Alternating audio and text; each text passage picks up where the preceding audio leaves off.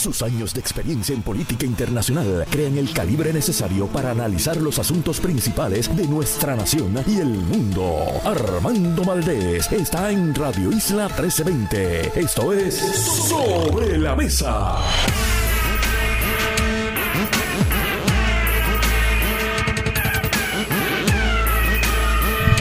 Buenos días Puerto Rico, soy Armando Valdés, usted escucha sobre la mesa por Radio Isla 1320.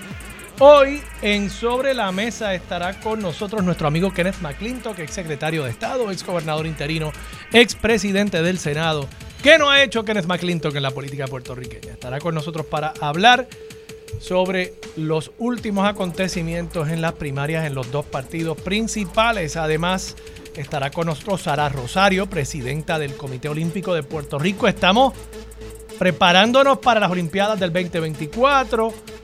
Nuestro equipo de baloncesto femenino ya cualificó, ahora mismo está batallando una ventana. Nuestro equipo masculino de Puerto Rico, entiendo que perdieron ayer contra Barbados, pero espero que no hayamos perdido toda posibilidad de llegar a las Olimpiadas con los dos equipos de baloncesto Sara Rosario estará con nosotros para hablar sobre todo lo que está pasando de camino a París 2024. Además, estará con nosotros la licenciada Maritere Padilla, directora de Política Pública y Abogacía del Hispanic Federation.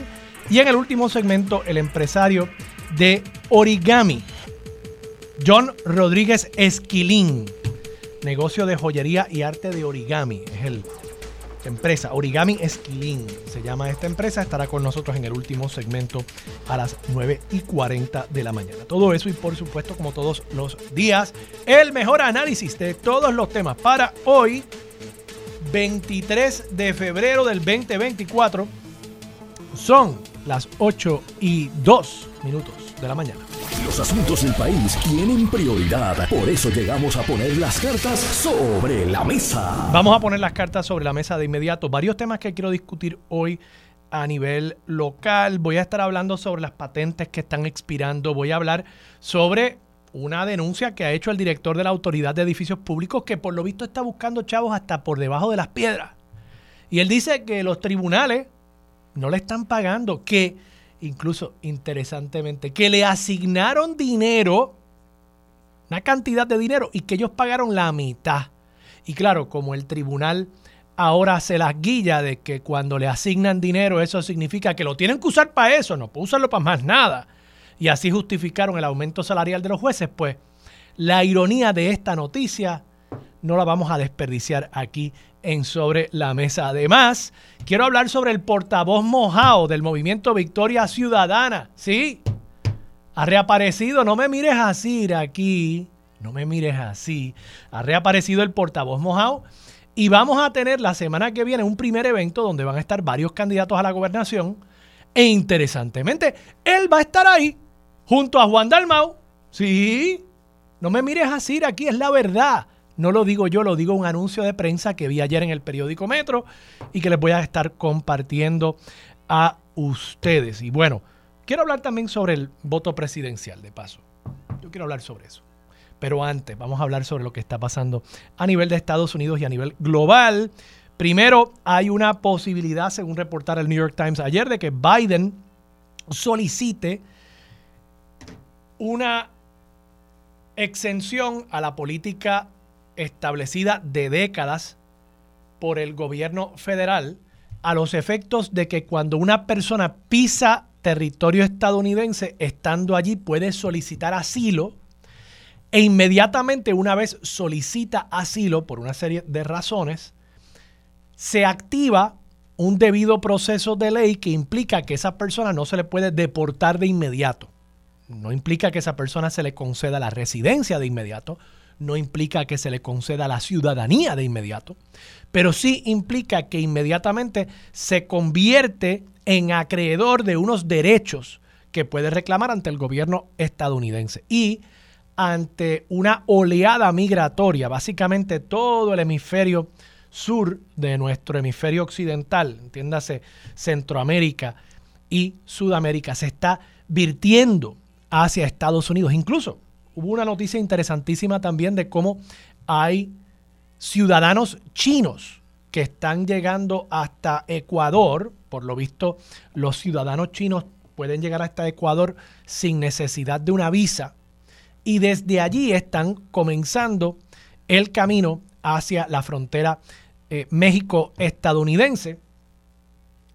Obviamente un trayecto que les requiere a esas personas el tener que atravesar el Darién, que es una de las zonas más peligrosas del mundo, una zona donde no hay una carretera que conecte Centroamérica con Sudamérica y que por tanto requiere atravesar una jungla controlada en muchos lugares por narcogangas para intentar llegar hasta la frontera con Estados Unidos. Sí, hay personas que vienen desde la China, creo que el dato que vi fue algo así como 20 mil personas que han llegado hasta la frontera estadounidense siendo ciudadanos chinos durante el pasado año y eso podría ser una tendencia en aumento. Muchos haitianos también, muchos cubanos y por supuesto también muchos sudamericanos y otros residentes de zonas de Centroamérica.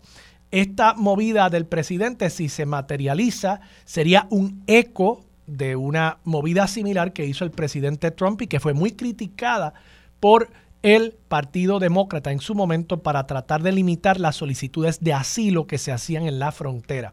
Y esto abre un flanco débil potencialmente para Biden en su coalición demócrata, aunque puede que haya un cálculo aquí político de que hace que otros electores, quizás incómodos con votar por Donald Trump una segunda vez, pero para quienes el tema migratorio es importante, que esos electores digan, bueno, ya habiéndose satisfecho esta preocupación que yo tenía en cuanto al tema migratorio y no sintiéndome cómodo votando por Trump, puedo, puedo votar por Joe Biden. Yo creo que hay algo de eso ahí, además de que con la movida de gobernadores como el de Texas, Greg Abbott, y el de la Florida, Ron DeSantis, de estar enviando migrantes que llegan a sus fronteras o costas hasta el estado de Nueva York, por ejemplo, el estado de Massachusetts, eso ha comenzado políticamente a ponerle presión a líderes demócratas como el alcalde de la ciudad de Nueva York, Eric Adams, que ha dicho, bueno, es que yo necesito apoyo aquí porque lo que tengo es una ola de migrantes y simple y sencillamente no tenemos los recursos para poder eh, manejar esta oleada de una forma humana, de una forma sensible. Así que veremos en qué queda eso.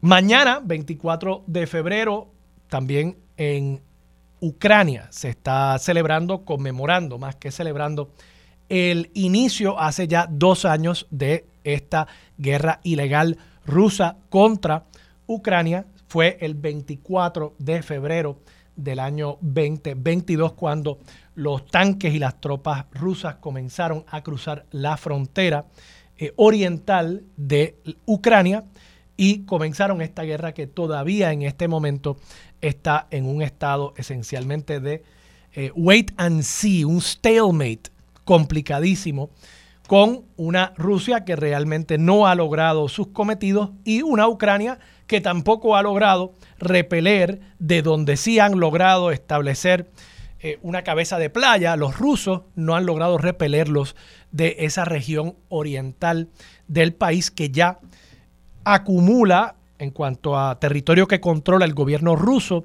un 18% del territorio nacional ucraniano y por supuesto han habido en los últimos días, llamados incluso de aliados de Ucrania, a que se comience a considerar la posibilidad de que haya que llegar a una paz o a un cese al fuego con Rusia que implique la cesión de algún territorio ucraniano a el gobierno de Vladimir Putin.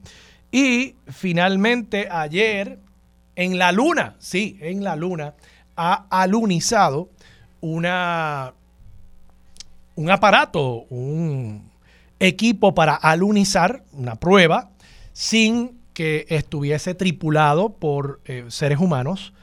Esto es un proyecto importante para Estados Unidos. Es la primera vez que Estados Unidos regresa a la Luna desde Apolo 17, si no me equivoco, ya hace casi 50 años.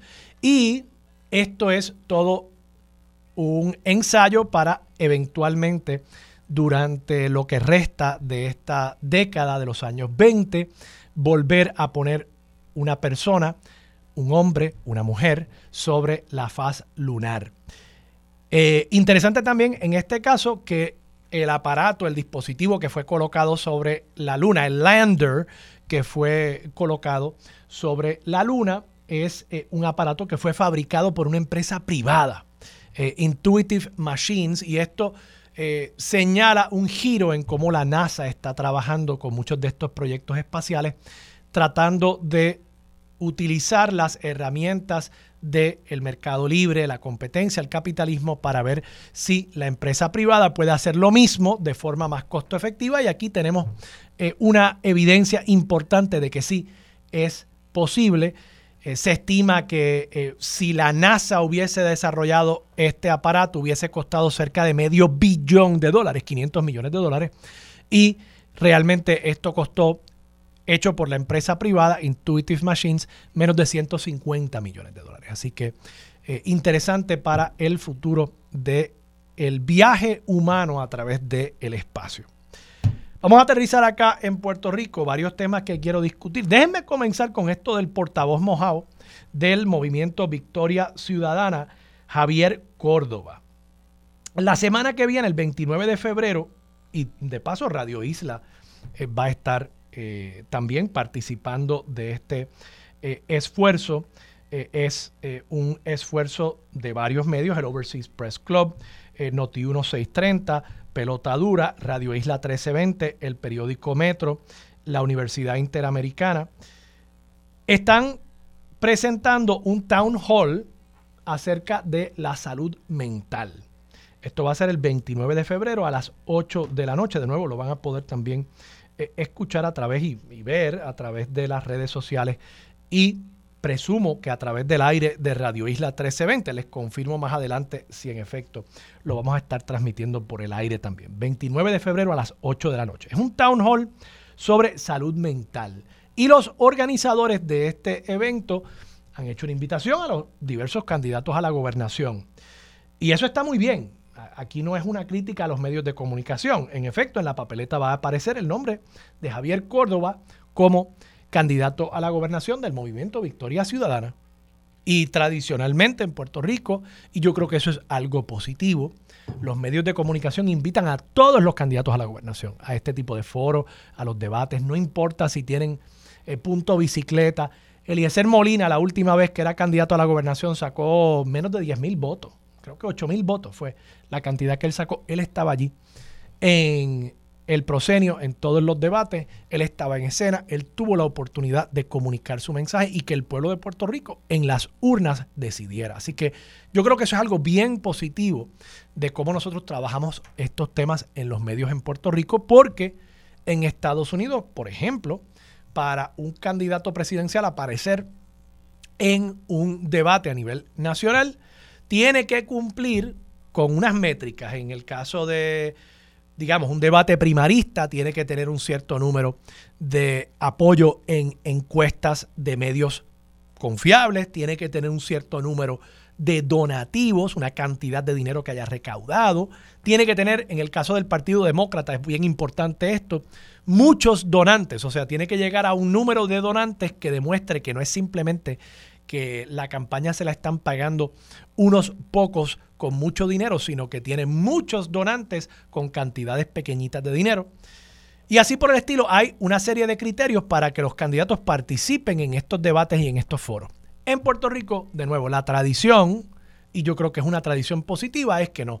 Nosotros, si usted está en la papeleta, usted tiene la oportunidad de participar del debate. Ahora, ahora, lo interesante de esto, y aquí viéndolo desde el punto de vista de la decisión que toma la alianza Victoria Independentista, lo interesante aquí es que los candidatos que yo veo presentarse en este town hall son Jesús Manuel Ortiz, Juan Zaragoza, ambos del PPD, pero claro, ellos van a una primaria. Uno de los dos no va a estar en la papeleta en noviembre.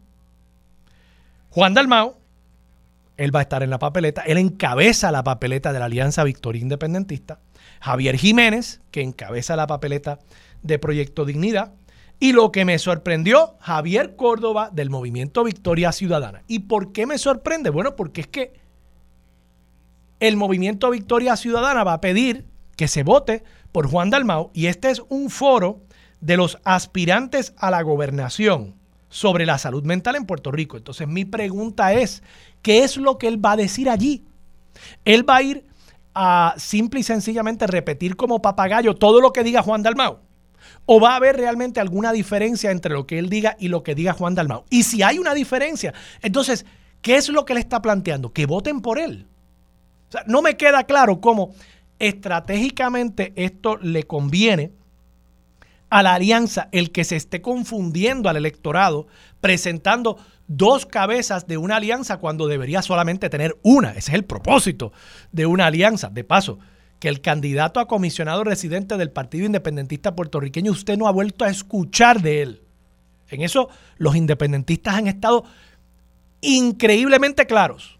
Esta persona está aquí simple y sencillamente para el cumplimiento con unos requisitos de ley, pero no va a decir nada, no lo vas a ver, y nosotros vamos a pedir el voto por Ana Irma Rivera Lacén como candidata a comisionada residente. Mi pregunta es, ¿estarán satisfechos los pipiolos con este arreglo en el cual el candidato a comisionado residente de ellos en efecto está cumpliendo su rol como candidato de agua, como candidato que simplemente está ahí como un placeholder para el cumplimiento con la ley, pero que en el caso de Victoria Ciudadana tengan a Javier Córdoba por ahí como portavoz mojado también de la alianza. Yo no sé, lo dejo sobre la mesa. Creo que cuando hizo sus primeras intervenciones en los medios, Javier Córdoba no estaba listo para esas intervenciones. Abrió unas puertas que todavía no sabemos cómo se cerraron, si es que se cerraron. Por ejemplo, él dijo, bueno, nosotros quizás solicitemos dinero del Fondo Voluntario para las campañas a la gobernación. Y Juan Dalmau, a mí, en ABC, en directo y sin filtro, que voy a estar ahí esta noche a las 6 de la noche, de paso.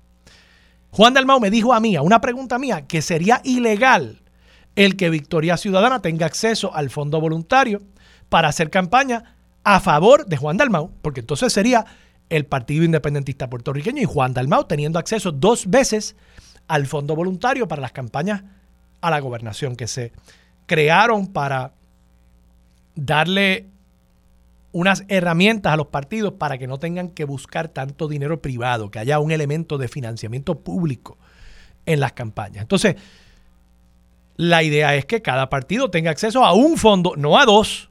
Y Javier Córdoba dijo, bueno, pues, pues no lo hemos decidido todavía. Y después Olvin Valentín me dijo en ABC también, me dice, bueno, yo estaría en contra de eso, pero lo tiene que decidir la Asamblea. Pero ¿cómo es que la Asamblea del Movimiento Victoria Ciudadana va a decidir si comete un acto que su candidato a la gobernación, el candidato que encabeza la papeleta de la alianza, ha dicho que es ilegal. Eso no me hace sentido. O sea, ¿cómo un partido se sienta a debatir algo que tu candidato ha dicho es ilegal? Vamos a decidir si vamos a cometer un delito. ¿Sí o no? ¿Quién está a favor de cometer un delito? Ah, mira, ok. 50 personas están a favor de cometer un delito. O sea, es que no me cabe en la cabeza cómo eso hace sentido.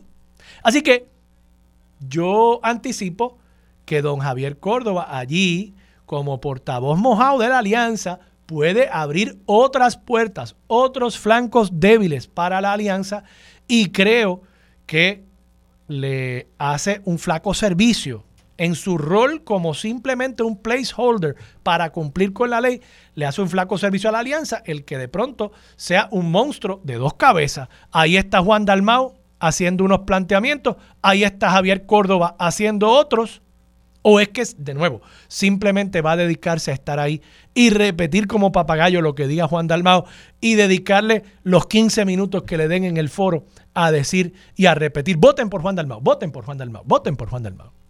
Esa es mi pregunta. La dejo sobre la mesa. Antes de irme a la pausa, yo sé que Yalir aquí me está haciendo señales, pero antes de irme a la pausa, quiero simplemente mencionar esto. Edificios públicos, esto es una nota que reporta hoy el periódico El Vocero, está en la página 6, la nota la firma Glorimar Velázquez.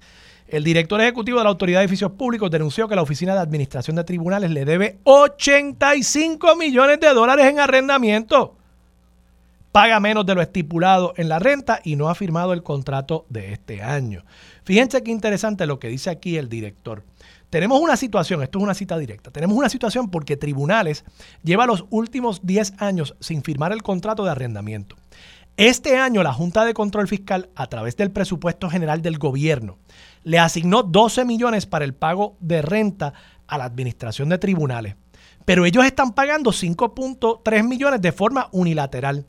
Esa cantidad apenas cubre el costo de agua y luz de los centros judiciales que ellos ocupan. Fíjese qué interesante en la resolución de presupuesto, la misma resolución donde estaban los chavitos para el aumento. En la resolución de presupuesto, la Junta dijo, ustedes tienen 12 millones para el pago de renta. Pero según el director de la Autoridad de Edificios Públicos, y como estos datos son enteramente verificables, o sea, esto es números, tengo que pensar que él está manejando datos verídicos. Él dice, le asignaron 12, pero ellos solo están pagando 5. Y esos otros 7, ¿en qué los están usando? ¿Y cómo es que la rama judicial entendió en una resolución de presupuesto, a mí me asignaron este dinero para aumentos salariales. Yo tengo que cumplir con eso. Olvídate tú de lo que diga la constitución. Olvídate tú de las escalas salariales. Ahí está autorizado el aumento, pero no se sienten igualmente compelidos a pagarle renta a su casero cuando tienen una asignación en esa misma resolución con la que están incumpliendo. ¿Ah? Ironías de la vida. De nuevo, ironía que yo en este programa no iba a desperdiciar. Vamos a la pausa. Kenneth McClintock ya está aquí en el estudio. Vamos a estar hablando con él sobre todo lo que está pasando en las primarias del PPD, del PNP, sobre este portavoz mojado del movimiento Victoria Ciudadana y muchas otras cosas de la política puertorriqueña cuando regresemos de la pausa aquí en Sobre la Mesa por Radio Isla 1320. Quédate en sintonía, conéctate a radioisla.tv para acceder y participar en nuestra encuesta diaria. Sobre la Mesa por Radio Isla. Llegó el momento, uniéndose a la mesa para analizar de frente y con una perspectiva única, el ex secretario de Estado, Kenneth McClintock. Regresamos, soy Armando Valdés, usted escucha sobre la mesa por Radio Isla 1320. Kenneth McClintock se sienta a la mesa. Kenneth, buenos días. Un placer estar aquí nuevamente. El viernes que viene no va a estar porque el martes tengo una cirugía. Lo sé. Y voy a estar cogiendo una semana libre después te de deseo, Te deseo mucho éxito. Con... Usar esa excusa para coger un break. Sí, sí, sí. y, que te recuperes pronto. Ya que ustedes no me dan este licencia por enfermedad. No, no, no. Licencia por vacaciones. Me pagan el salario que me pagan. ¿Qué es? Pero, pero que es una cosa... Eh, excelente. Sí, sí, sí. Eso con eso tú cuadras la caja. Eh. Mira, Kenneth, eh, déjame empezar con el tema que le traje al público durante el comienzo del programa. Presidente Joe Biden está, según reportan algunos medios, considerando una medida que impediría el que personas que lleguen a la frontera soliciten asilo de inmediato. Cuando una persona solicita asilo, se convierte en acreedor de unos derechos aunque no sea ciudadano, aunque no sea residente legal, se reconocen unos derechos en el sistema americano y pues entonces hay un debido proceso de ley, puede ir ante un juez, etcétera, y argumentar su caso de por qué se le debe conceder asilo. Y eso pues implica que esa persona entonces puede estar dentro del país por un término. La presión que ha tenido la frontera, particularmente la frontera del sur, aunque ahora también hay noticias de personas cruzando por la frontera entre Canadá y Estados Unidos, la, del, medio sur. De, Porque la frontera del sur es Puerto Rico. la, frontera entre. De, los 48 estados contiguos con, México. Eh, ha, estado llegando un alto número de migrantes a esa frontera y, y, esto ha puesto una presión sobre el sistema. Políticamente incluso ha llegado a poner presión sobre estados demócratas por el tema este de Greg Abbott enviando guaguas llenos de migrantes hasta Nueva York para que Eric Adams allá bregue con, con, esos migrantes. Entonces el presidente está diciendo, yo voy a, estoy considerando limitar eh, las solicitudes de asilo. Esto lo trató de hacer Donald Trump en su momento, los tribunales le denegaron eh, ese intento, detuvieron ese intento de su administración, fue muy criticado por los demócratas. Entonces te pregunto, en el cálculo electoral de cara a las elecciones de noviembre, ¿cómo puede afectar esto a Joe Biden? Porque estoy viendo muchos flancos en la candidatura del presidente. El tema de su edad y, su capacidad. Eh, el tema desde la derecha con los migrantes. Pero entonces desde la izquierda ahora está también, parecería, abriendo un flanco. Flanco que ya está abierto también con el tema de Gaza, porque muchos eh, de la extrema izquierda demócrata, que son muy vocales, que son muy activistas, muchos electores jóvenes están diciendo, oye, este apoyo a Israel con lo que estamos viendo a través de la televisión, a través de las redes sociales que está sucediendo allí, pues no, nos ofende. ¿Cómo tú ves esto? ¿Corre el peligro aquí el presidente de continuar alienando a su base en un intento por moverse un poquito más hacia el centro? Sí, tiene, tiene impactos negativos electorales, no importa lo que él haga. Así que como tiene impactos negativos, no importa lo que haga. Algo tiene que hacer. Pues entonces debe hacerlo moral. Yo personalmente creo que no le debe restringir el derecho de un ciudadano extranjero a solicitar asilo cuando cumple con los requisitos para que se le conceda, que se, que se considere eh, concederle asilo. Pero yo creo que ese asilo debe pedirlo en las oficinas consulares o la embajada de los Estados Unidos en el país de donde viene y que no se tire la maroma de dar un viaje a una frontera con los Estados Unidos, quizás cruzando tres o cuatro países, si viene de Panamá, si viene de Costa Rica o de Guatemala o Nicaragua, eh, no tiene que llegar a la frontera de los Estados Unidos para solicitar asilo. El asilo puede pedirlo en el, consulado de Estados Unidos más cercano a su lugar de residencia. Este, pero aquí no va a imperar eh, la razón. Eh, aquí la razón no grita, la razón convence, no aplica. Las palabras de don Luis Ferré. Este, aquí aplica la cañona, desafortunadamente. Este, así que yo creo que yo creo que Joe Biden debe hacer lo que sea moralmente correcto y esperar que eso surta algún efecto electoral positivo a la larga. Todavía estamos a ley de ocho meses. Pero tú crees que lo moral es que las personas puedan solicitar asilo en la embajada o el consulado en su país. En su país. Eso, o sea, eso es básicamente lo que estaría haciendo Biden con esta movida. no, estaría eh, eh, lo que es. Lo, que, quieren restringir es las solicitudes de asilo cuando llegas cuando cruzan la, frontera, la frontera y piden entonces el asilo. Exacto, eso es lo que quieren restringir. Sí, y yo pues creo que eso está bien que se restrinja. Pues entonces, ¿estás de acuerdo con la política del, presidente? Sí. ¿Estás de acuerdo con eso? Ok. Sí. Ok, sí, sí, sí. Eh, y creo que es lo moral. ¿Por qué crees que es lo moral? Bueno, porque... O sea, si una persona ya llegó allí, ¿qué tú vas a hacer? Y, tiene, y tiene una situación porque que está diciendo, yo, yo estoy siendo perseguida por razón de género, por razón de violencia política. En la prevalencia de las reglas de la cañona. Y yo no creo en la prevalencia de la regla de la cañona. ¿Cuál es la regla de la cañona aquí? ¿Quién está haciendo la cañona? Llegué, crucé la frontera y ahora es que voy a pedir asilo. Si tú has tenido la intención... Pero tú no crees que esas son personas que, o sea, no, no estoy... A menos que... son personas muy vulnerables, ¿no? O sea, no estamos hablando de... A menos que en tu país, tu país haya establecido un cerco de tropas alrededor del consulado estadounidense para que tú no te puedas acercar al consulado estadounidense y no sea opción solicitar asilo desde tu país, si eso no ocurre, pues entonces no hay razón por la cual tú tengas que viajar mil millas y hacer ese sacrificio. Pero tú has visto las estadísticas acerca de, eh, lo atrasadas que están las solicitudes de residencia, de ciudadanía, de asilo. O sea, estamos hablando de, vi algunos datos que era como 15 años de retraso. Si tú eres una persona que necesitas asilo, verdaderamente necesitas asilo, porque en tu país están eh, acosándote, las gangas, esto, lo que sea, por la razón que sea. ¿Tú crees que se justifica, es moral tener que esperar tanto tiempo? Pues haz protestas. A, eh, ¿Protestas a quién? Al gobierno de Estados Unidos, desde tu país. Desde tu país. Sí. ¿A qué, ¿A qué efectos? O sea, hacen protestas en Nueva York y no pasa nada. Sí, pero a veces tienen efecto.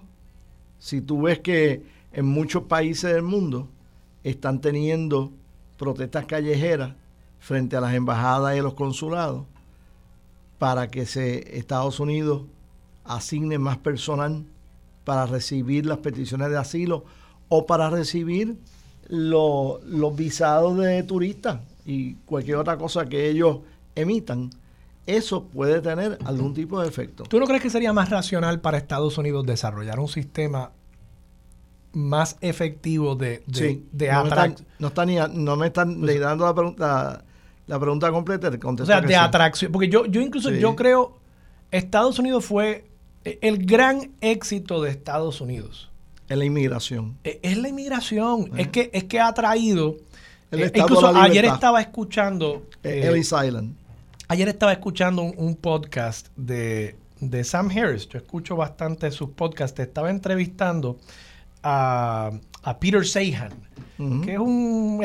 Eh, tú conoces a Peter Sahan. Y él dice: Mira, Israel es un país que ha logrado de un terreno donde no hay, de un territorio donde no hay facilidad para agricultura, agua ni siquiera petróleo, eh. ha logrado hacer lo que ha logrado hacer, un, milagro económico, porque atrajo gente de todo el mundo. No es que fueran judíos, no es que fueran esto. Es que ¿Has estado en Israel?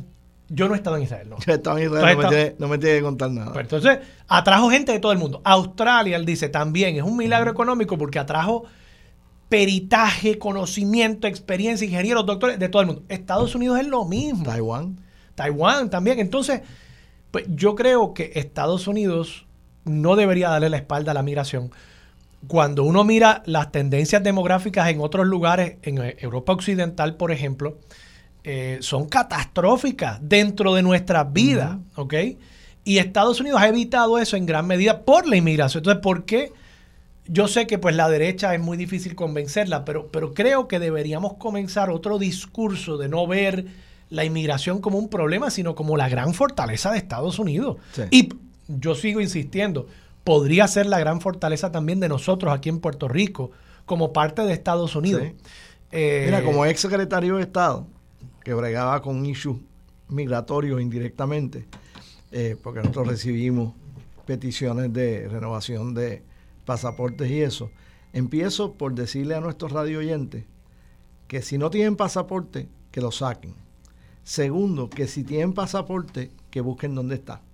Tercero, para dónde lo escondieron, que no lo encuentran.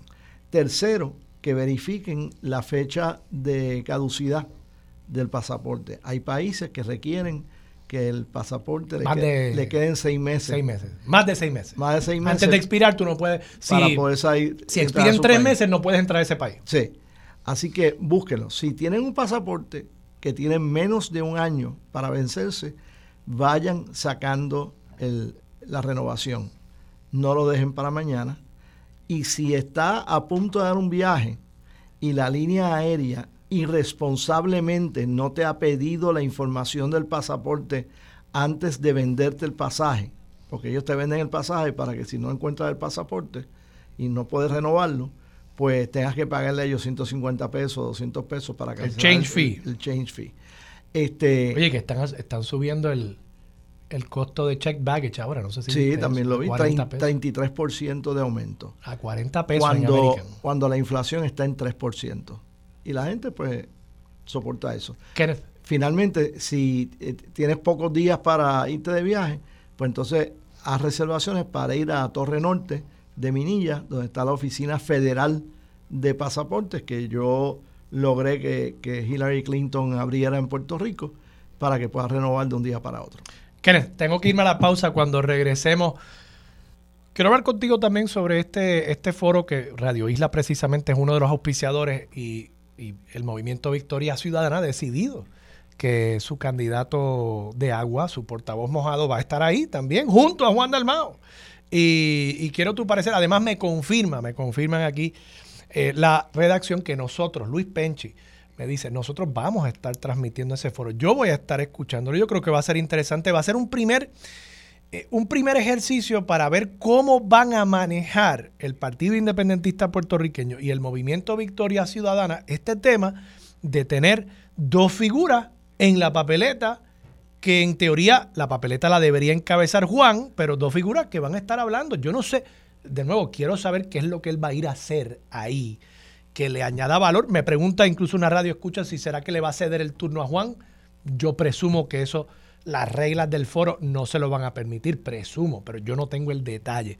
Así que yo voy a estar escuchándolo, yo creo que ustedes también deben estar escuchándolo. 29 de febrero, 8 de la noche, por aquí por Radio Isla 1320. Hablemos sobre eso cuando regresemos en breve de la pausa en Sobre la Mesa. Regresamos, soy Armando Valdés, usted escucha Sobre la Mesa por Radio Isla 1320. Kenneth McClintock sigue sentado a la mesa. Kenneth, el 29 de febrero, 8 de la noche, Radio Isla 1320 va a estar transmitiendo un foro de los candidatos aspirantes en este momento a la gobernación, porque van a estar los dos populares, por ejemplo. Y va a estar Javier Córdoba y, Juan Dalmau. Javier Córdoba es el candidato de Victoria Ciudadana, pero es un candidato que fue puesto ahí para cumplir con la ley. Yo decía, el del PIB a la comisaría residente, a que tú ni te acuerdas del nombre. Yo no me acuerdo el nombre. Eh, recuerdo que es un doctor, eh, me pareció un tipo apuesto, o sea que eh, podía haber sido un gran candidato, pero él dijo desde el principio. Sí, recuerdo el de 2016, Hugo Rodríguez. Hugo Rodríguez, seguro, seguro. Y, buen candidato. La verdad es que el PIB siempre tiene, oye, buenos candidatos. Edwin Irizarry Mora fue candidato de. Él fue a la gobernación. Sí, fue a la gobernación. A la gobernación. la gobernación. Nada, el, el punto es que me sorprende. De nuevo, yo creo que es bueno lo que hacemos los medios de comunicación de abrir la puerta y que los candidatos, todo candidato a la gobernación puede participar. Ahora, desde el punto de vista estratégico de esa alianza, no entiendo qué les yo creo que Yo creo que plantea un problema moral. Para la alianza. Para la alianza. Eh, y para el movimiento Victoria Ciudadana. Este, y la razón es porque de la misma manera que muchos consideramos una ilegalidad el que le asigne fondos del fondo electoral al movimiento Victoria Ciudadana para su candidato a la gobernación, creo que es por lo menos inmoral que consuman tiempo en un debate en que es igualmente inmoral consumir tiempo en el debate que consumir fondos del fondo electoral en una elección general. O sea, creo que el concepto es exactamente el mismo. Este, y, la divisa en un, en un debate no son dólares y centavos de un fondo electoral, es tiempo. Nada más que tiempo, tiempo y exposición.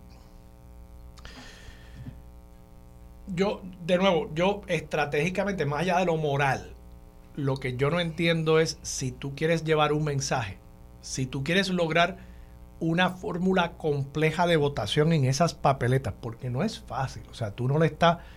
El Partido Popular y el PNP la tienen fácil, vota debajo de la palma, vota debajo de la pava, ¿verdad? Aquí tú le estás diciendo a la gente, bueno, busca este candidato, busca este otro candidato.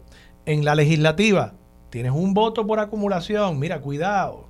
Y eh, dos por Senado distrito. Pero entonces ahí quiero que votes en esta columna eh, por, digamos, Rosa Seguí en San Juan y Adrián González en San Juan también. Por eso uno es del PIB, la otra es de Victoria Ciudadana. Es complejo.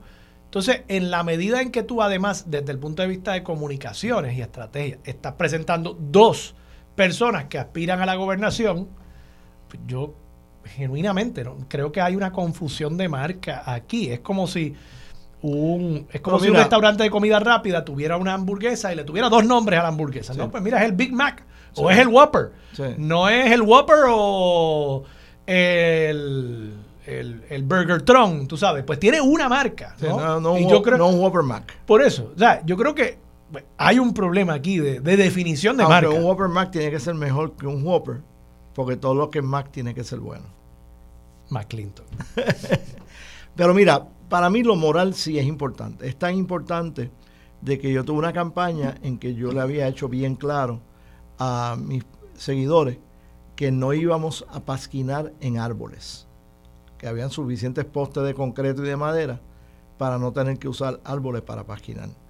Y en una ocasión vi que habían pasquinado pasquines míos en árboles y entonces fui con el liderato de mi, de mi avanzada en una noche para que ellos me vieran a mí arrancando mis pasquines que me habían costado buen dinero para ver cómo yo estaba quitando esos pasquines de árboles donde ellos habían pegado esos, esos pasquines. Eh, porque creo que lo moral es importante eh, y aún a un costo a mi campaña era importante insistir en reparar la falta de moral que ellos habían demostrado al no seguir mis instrucciones de proteger los árboles de la propaganda política. Sí, yo, o sea, yo, yo estoy de acuerdo contigo que la manera en que uno corre su campaña y, y el ejemplo que uno da durante el proceso electoral es importante. Eso es parte de lo que le damos a los electores como elementos para tomar una decisión al momento de, ir a votar. Así que en eso estoy totalmente de acuerdo contigo. Kenneth, antes de irnos a la pausa, ¿cómo ves en este momento las primarias en el PPD y en el PNP? Yo había dicho que teníamos unas primarias un poco desabridas hasta el momento. Cuando hice el análisis, creo que era el 15 de febrero, a esa fecha, 45 días, es más, yo creo que lo hicimos tú y yo aquí, mm. todavía no se había presentado una propuesta grande eh, de política pública. La comisionada residente hizo su propuesta para los adultos mayores, próximo día, o ese mismo día creo, eh, se va de parto. Eh, pero el gobernador no ha hecho una gran propuesta de, de gobierno eh, no creo que ninguno de los dos candidatos populares lo hayan hecho. Esta semana Juan Zaragoza pues presenta su equipo de campaña, pero todavía estamos ante una campaña y una primaria que hoy siendo 23 de febrero queda que marzo, abril, mayo, quedan tres meses y piquito para el 2 de junio, que es cuando se va a ir a votar. ¿Tú crees que va a haber mucha movilización en La Palma y en La Pava para esta primaria? O sea, ¿hay tiempo todavía para que la gente se entusiasme con esto? Sí, yo creo que va a haber una movilización significativa. ¿En los dos este, partidos? En los dos partidos. Este, creo que finalmente la gente está cobrando conciencia de que hay una primaria para la gobernación en el Partido Popular. No lo sabían antes, ahora ya se han enterado. Y se han enterado gracias a Zaragoza, no es gracias a Jesús Manuel. Este, ¿Por qué? Porque Zaragoza primero ha presentado un, un equipo de campaña mejor de lo que la gente hubiese esperado que él hubiese presentado. Este, creo que la inclusión de... ¿Mejor que el de Jesús? O, sí, sí, mejor que el de Jesús. ¿Y mejor que las expectativas? Mejor que las expectativas, más que mejor que el de Jesús. Ok, ok. Este, la inclusión de Sila Calderón, la inclusión de Ronnie Jarabo, que cogió los, los mayores aplausos en la presentación del equipo. ¿Y tú no crees que eso, eso ha generado una controversia que quizás, digo, no sé si Zaragoza quería provocarla, no sé, pero lo último que habíamos sabido de Zaragoza era que había endosado a Miguel Romero. Eh, como Zaragoza no. Eh, perdóname. Ronnie Jarabo.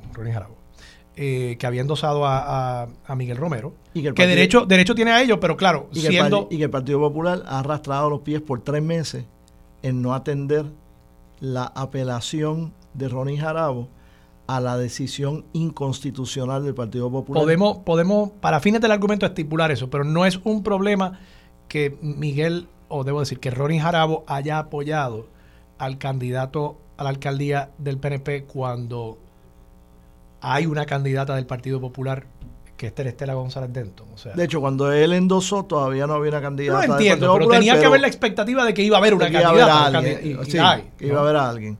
Este, yo no creo que eso lo ha afectado realmente en el interior del Partido Popular. Yo creo que ya en Puerto Rico la gente ha empezado a entender que no es una no es una traición mayor. Pero tú crees que entre los electores, eso puede ser cierto para populares y PNP al margen. Sí, pero, pero, el hardcore, el corazón del rollo que va y vota en una primaria, ¿tú crees que tiene los votos que, los votos que hace 25 años recibió Churumba no fueron de PNPs al margen, fueron de PNP genuino.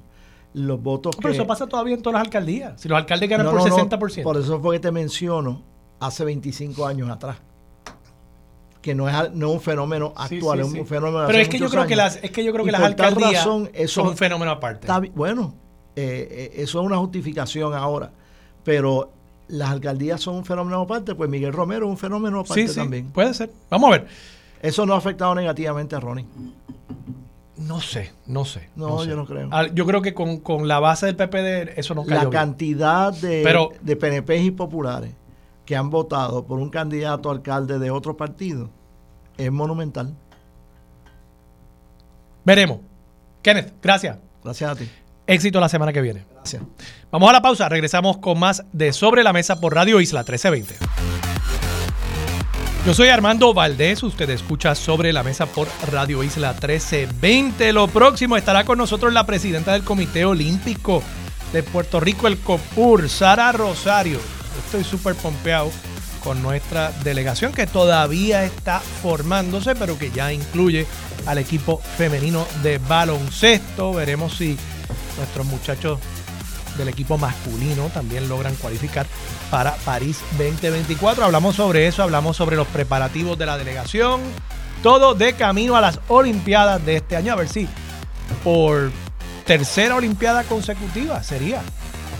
Traemos acá a Puerto Rico una presea dorada. Además estará con nosotros la licenciada Maritere Padilla, directora de Política Pública y Abogacía del Hispanic Federation y en el último segmento, el empresario detrás de Origami Esquilín, Jan Rodríguez Esquilín, estará con nosotros a las 9 y 40 de la mañana. Todo eso y por supuesto, continuamos con el mejor análisis de todos los temas para hoy 23 de febrero del 2024. Son las 8 y 59 de la mañana. Los asuntos de toda una nación están sobre la mesa. Seguimos con el análisis y discusión en Radio Isla 1320. Esto es Sobre la Mesa.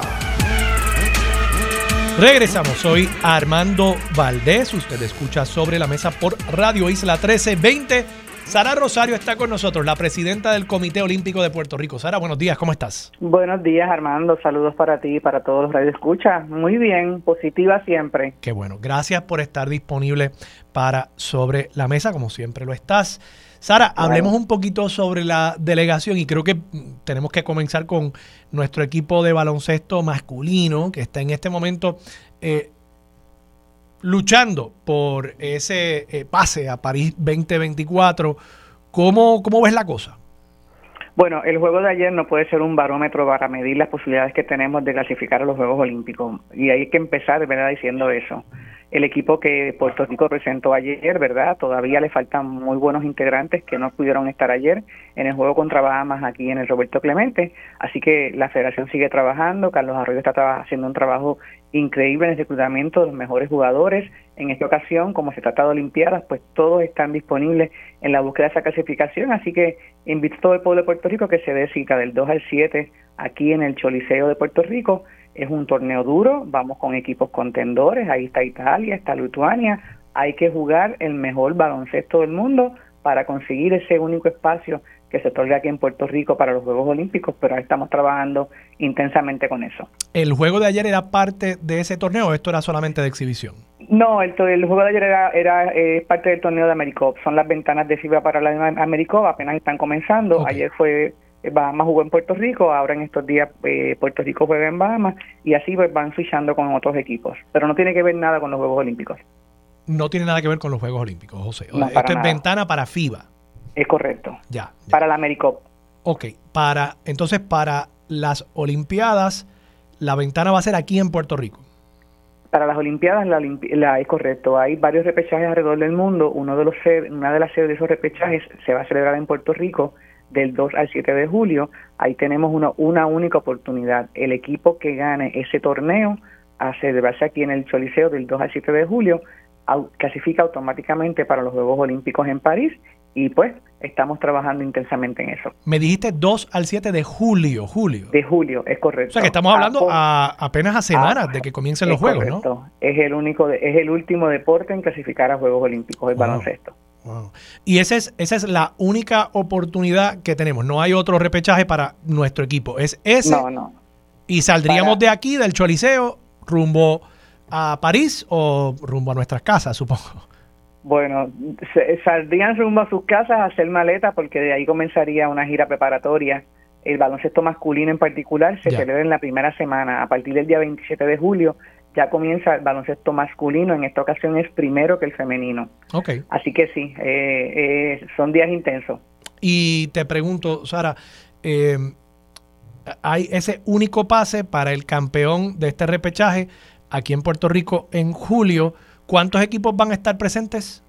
entiendo que son seis o ocho equipos, seis, equipos. Okay. ¿Y ya sabemos cuáles son o todavía hay algunos que están...? Italia, eh, Lituania, eh, Baram, ahí no, no los tengo todos de memoria. Bueno, Italia, Italia es siempre un, equipo duro, ¿no? Bueno, todavía hay muchos equipos europeos de gran nivel que no han clasificado para Juegos Olímpicos y estamos hablando que son cuatro repechajes a nivel del mundo y quedan muchos sin entrar a los Juegos Olímpicos. Interesante, interesante. Bueno. Estamos hablando del de cancha, el baloncesto 3x3, que también tiene grandes chances, tiene las oportunidades eh, en diferentes torneos, así que también ahí tenemos esperanza. ¿El 3x3 se juega en, en solo media cancha? Es correcto. Media cancha. Y, y ahí no hemos cualificado todavía, pero me dices que tenemos oportunidad. Ahí tenemos, es correcto, estamos trabajando un proyecto piloto junto con la federación eh, desde el año pasado se separaron cinco jugadores que no jugaran el BCN, que se dedicaran solamente a jugar el 3 para 3, para poderle cumplir ¿verdad? la cantidad de giras y de eventos que requiere la acumulación de puntos para el 3 para 3. Nos ha ido muy bien con este quinteto verdad de jugadores que ellos mismos eh, han ido han hecho un trabajo extraordinario y tenemos dos chances, uno en Japón ahora en mayo y otro más adelante. Ya, o sea que tenemos dos repechajes adicionales y, y... para el 3 para 3 para el 3 para 3. Perfecto, perfecto. Eh, interesante. Eh, quedémonos con baloncesto por un momento. Nuestro equipo femenino ya cualificó.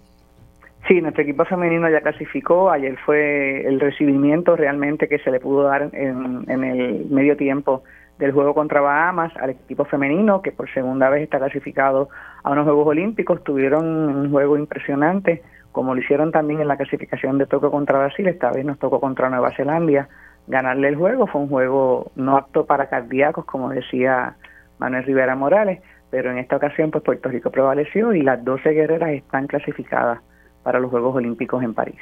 Y esta es la segunda vez en la historia de ese programa que, que clasifican eh, eh, nuestras guerreras de acá de Puerto Rico. Eso es correcto y de manera consecutiva es también un logro importante. Seguro. ¿Cuántos equipos van a haber en las Olimpiadas en, baloncesto femenino? 12. 12. O sea que ya de por sí estamos hablando de que nuestro equipo se coloca entre las mejores 12 del mundo.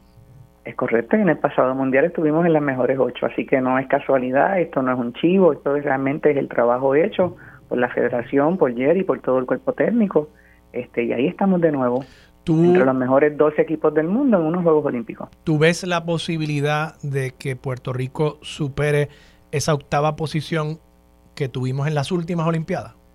Eh, bueno, hay que jugar, hay que trabajar, ¿verdad? El equipo está muy comprometido, es un equipo que tiene eh, vasta experiencia, que están jugando en las mejores ligas en Europa, es un equipo con una altura, pues, mucho mejor, a lo mejor que quizás en ocasiones anteriores.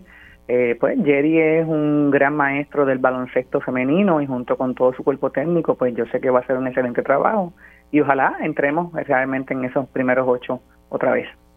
Excelente. Puerto Rico, nuestro equipo masculino eh, a nivel olímpico nunca ha ganado una medalla, ¿no? No, las medallas aquí olímpicas se han ganado en el boxeo, en el atletismo, en la lucha, en el tenis. Sí, las 10 que tenemos. Bueno, y, pelota en, en, Seúl, pero eso fue exhibición. en, en, exhibición, es correcto, es correcto. Que fue bronce, ¿no? En... El bronce en Seúl como deporte de exhibición. Sí, sí, sí. Eh, digo, yo creo que sería interesante, toda vez que eh, las dos medallas de oro las han traído mujeres atletas, yo creo que sería fascinante eh, que nuestra primera presea en, en, el deporte, en baloncesto, lo trajera nuestro equipo femenino. Si fuera la de oro, pues mejor todavía, pero, pero cualquiera, cualquiera que traigan acá, yo creo que sería extraordinario para, para el deporte eh, femenino en nuestro país, que, que, tenemos que seguir apoyándolo. Eh, una última pregunta, ¿Estados Unidos forma un Dream Team femenino también? O sea, ¿traen jugadoras de la WNBA o, o no? Sí. Sí, sí, no. Eh, el baloncesto a nivel de Juegos Olímpicos se juega con los mejores jugadores del mundo. Y Estados Unidos siempre ha dado cátedra en el equipo femenino y en el equipo masculino y llevan los mejores. de ahí es que sale el llamado eh, nombre del Dream Team. Realmente siempre llevan los mejores. Sí, sí, sí. Eh, Sara, pasando ahora a otros deportes en los que ya hemos clasificado, ¿cuáles otros tenemos? Bueno, nosotros tenemos en este momento 18 atletas clasificados, aparte del baloncesto femenino, ¿verdad? Tenemos a Yasmin Camacho, tenemos a Sebastián. Yasmin va de nuevo tras la búsqueda de su medalla olímpica, ¿verdad? Y tras la búsqueda de esa segunda medalla de oro, que sería histórico para Puerto Rico. Es tener una doble medallista olímpica y que las dos sean de oro. Yasmin, vuelve a 100 metros con valla.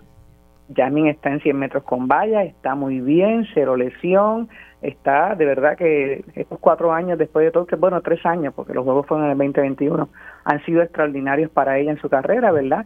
Es una carrera dura, tiene buenas contrincantes, pero ya está ahí, entre las mejores del mundo, y esa oportunidad la va a tener nuevamente. Luego de Yasmin clasificó Sebastián Rivera, que está número uno rankeado en la categoría en lucha olímpica estilo libre. Así que Sebastián también está ahí entre los mejores del mundo. Después clasificamos en los Juegos de Santiago de Chile, clasificamos a, Pedro Fernández en el deporte de vela y a Cilian Lozada en el boxeo. Más recientemente clasificamos hace dos semanas a, dos clavadistas, a Macei Vieta y a Manuel Vázquez en los eventos de clavados y ahora está el equipo femenino. Todavía falta un montón por clasificar. Hasta el julio se clasifican nuestros atletas y falta mucho. Falta el tenis de mesa, falta el judo, falta el boxeo que va en estos días, falta escopeta, falta tiro. El atletismo tiene alrededor de 8 o 9 atletas que en este momento tienen el ranking y las marcas, ¿verdad?, para entrar de forma directa a los Juegos Olímpicos. Así que falta el voleibol femenino que todavía tiene por ahí este un chance, o sea, faltan todavía muchos deportes como tal en entrar y nosotros lo que queremos es superar los 40 atletas que llevamos a Tokio y yo creo que vamos en buen camino para eso te pregunto, esa, esa marca de 40 atletas en Tokio fue un nivel históricamente alto? De las más altas que han habido en los últimos años.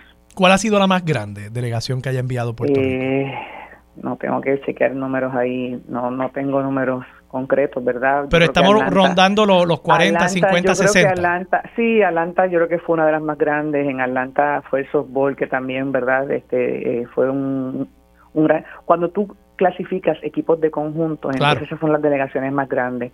Barcelona también, Barcelona tenía el equipo de baloncesto masculino, tenía este el, béisbol, así que yo creo que sí que todavía puedo examinar números, ¿verdad? No los tengo a la mano, pero sí han habido delegaciones con alrededor de 60, 70 atletas clasificados.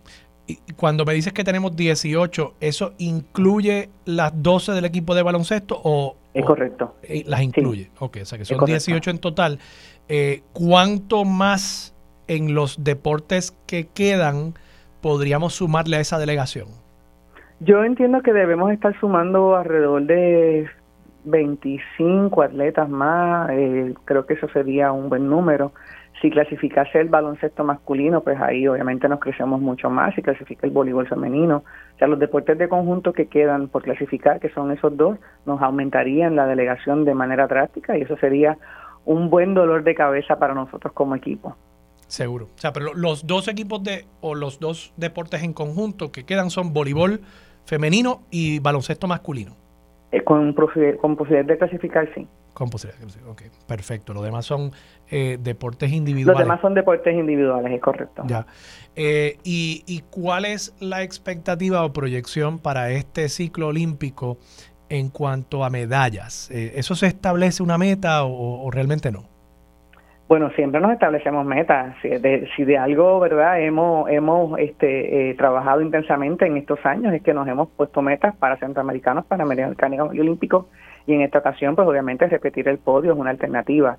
Yo creo que nosotros vamos a llevar con una delegación de las mejores preparadas en los últimos años, con atletas que están rankeados entre los mejores ocho del mundo, ¿verdad? A, Jasmine, Sebastián, eh, María Pérez también, ¿verdad? Es una gran atleta la misma Adriana que está haciendo un trabajo extraordinario este, de manera individual en el tenis de mesa, o sea, los deportes de conjunto siempre han dado la cara por Puerto Rico, el boxeo con Ashlean, Ashlean es una excelente competidora y en las próximas semanas comienza el clasificatorio de boxeo, que esperamos también poder clasificar a Estefani Piñeiro, que también tendría, ¿verdad?, eh, opciones. Así, yo creo que más adelante, cuando los estas vayan clasificando, pues podríamos hablar más concretamente, ¿verdad?, de, de cómo nos vemos en ese medallero pero nosotros queremos que se repita la borinqueña y esa es una de las encomiendas de este año. Te pregunto, eh, anunciaste esta semana también eh, la eh, inversión que se estaba destinando para los preparativos para los Juegos. Háblame un poco de cuánto invierte el Comité Olímpico, cuánto invierte el gobierno de Puerto Rico también y, dónde están las necesidades en este momento para nuestro Comité Olímpico para que estemos en posición de, de, proveerle a esos atletas el mayor apoyo posible. Mira, el presupuesto de este año del Comité Olímpico, estamos hablando de un presupuesto que ronda alrededor de los 12, 13 millones de dólares. De esos, 8 millones vienen del gobierno y en los últimos años, ¿verdad? Hemos tenido una excelente relación con gobierno y esos fondos han llegado, ¿verdad?, sin problema alguno. Así que antes de junio 30 yo sé que vamos a recibir esos 8 millones que son importantes, ¿verdad?, para mantener nuestras actividades confirmadas con los atletas. Eh, así que estamos bien positivos en, en lograr esa encomienda, la prioridad de las federaciones en este momento. Aquellos que van para Juegos Olímpicos es su clasificación, la preparación del equipo y a nosotros como Comité Olímpico la preparación de la delegación que tiene un presupuesto aparte de casi medio millón de dólares. Así que estamos ahí trabajando intensamente. Hay federaciones que no van a Juegos Olímpicos y que tienen que estar ya preparándose para el próximo año, que son los Juegos Panamericanos Junior en Asunción, que son los Juegos Centroamericanos y del Caribe de Playa en, en, Costa Rica y ya para el próximo ciclo olímpico que comienza con los Juegos Centroamericanos en 2026 en la República Dominicana, que tenemos que tener ya un equipo ahí bien formado, porque sabemos que República Dominicana como sede va a arrasar con ese medallero y nosotros no podemos quedarnos muy atrás que digamos. Así que... Esos son los, los de República Dominicana, son centroamericanos. Centroamericanos y del Caribe en julio del 2026. Ya, ya, ya. Eh, y, o sea, y en este momento, en cuanto a necesidades que tengan los atletas, eh, eh, me dices que el gobierno está cumpliendo, la empresa privada también está poniendo de su parte, todavía hay espacio para mejorar. ¿Dónde, ¿Dónde el que nos está escuchando que piense, dueño de empresa, etcétera, que puede aportar, que puede ayudar con este esfuerzo, cómo lo podrían hacer? Siempre hay espacio para mejorar, siempre hay espacio para crecer. Cuando llegan los Juegos Olímpicos es cuando más auspiciadores se nos unen en este esfuerzo, ¿verdad? Por la grandeza que tiene el evento. Ya esta semana anunciamos un nuevo auspiciador, estamos trabajando con dos o tres auspiciadores más, ¿verdad?, que se han acercado a nuestras puertas y las puertas del Comité Olímpico siempre están abiertas, ¿verdad?, para la empresa privada. Nosotros realmente todos los fondos que se llega al Comité Olímpico, alrededor de un 2 o un 13% nada más se gasta en los gastos administrativos, que eso es muy mínimo para cualquier organización sin fines de lucro como lo que somos. Así que nuestro dinero... Y que es necesario, si ustedes tienen que poder operar. Claro, o sea, para poder... El deporte se ha profesionalizado grandemente y también necesita un staff profesional que lo lleve de la mano. Este, así que cualquier empresa privada, de verdad que estamos muy, muy, muy, muy orgullosos, ¿verdad?, de que se puedan unir a nuestra causa. Esta semana también se presentó el estudio de marca, que marca muy positivamente la gestión del Comité Olímpico en estos pasados años. Así que estamos con las manos llenas, bien positivos, ¿verdad? Y siguiendo trabajando con nuestra agenda según lo planificado en este ciclo olímpico que concluye con los Juegos de París. Eh, Sara, te, te pregunto, eh, el comité o el Comité Olímpico trabaja también con los atletas eh, de las Olimpiadas Especiales o no? ¿Eso, ¿Eso lo trabaja otro comité?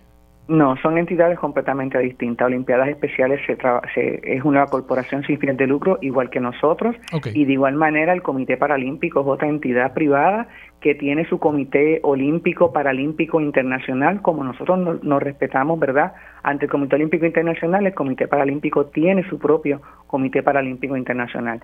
Somos instituciones completamente distintas, hacemos deporte, colaboramos con la medida, ¿verdad?, en que podamos unos con otros, pero no, no somos afiliados, ¿verdad?, unos con otros, no, no, no somos, no tenemos un vínculo realmente de unión porque cada uno es, es distinto. Ahora, entiendo que después de eh, mi recuerdo, puedo estar equivocado, en la misma ciudad donde se hacen las Olimpiadas de verano, también algunas semanas después se hace, no sé si son las Olimpiadas especiales o las Paralímpicas, pero... Son, es correcto, son los Juegos, son los Juegos Paralímpicos. Ya.